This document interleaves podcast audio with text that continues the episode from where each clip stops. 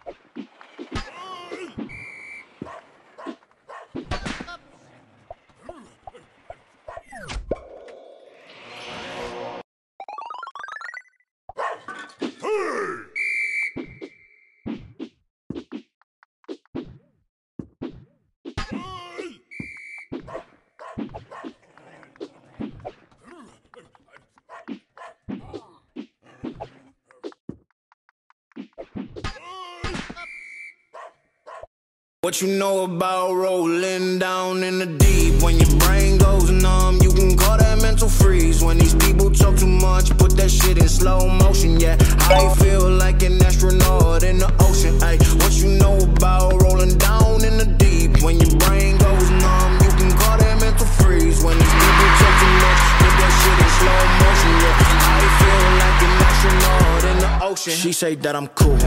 I'm like, yeah, that's true.